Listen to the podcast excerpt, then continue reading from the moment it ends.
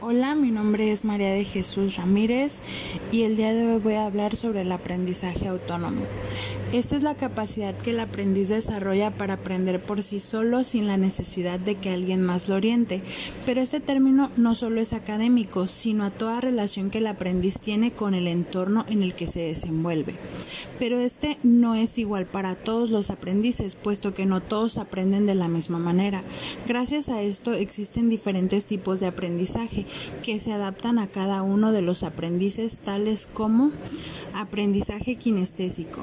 Es un estilo de aprendizaje que brinda una mayor facilidad para almacenar conocimientos y habilidades que estén relacionados con actividades físicas y la manipulación de objetos. Este se caracteriza por la necesidad de moverse, tener buena memoria muscular y tener buena coordinación.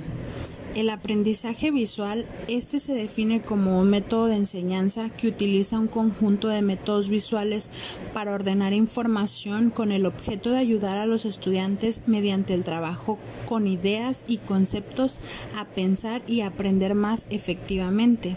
Y este se caracteriza por por ser capaz de memorizar por medio de imágenes, patrones y, y colores, tiene mayor facilidad de recordar imágenes y se vuelve muy observador. El aprendizaje auditivo se adquiere utilizando el sentido del oído y la concentración. Es una forma de enseñanza dirigida a los estudiantes que tienen una efectiva comprensión y asimilación de los datos y la información a través de la escucha.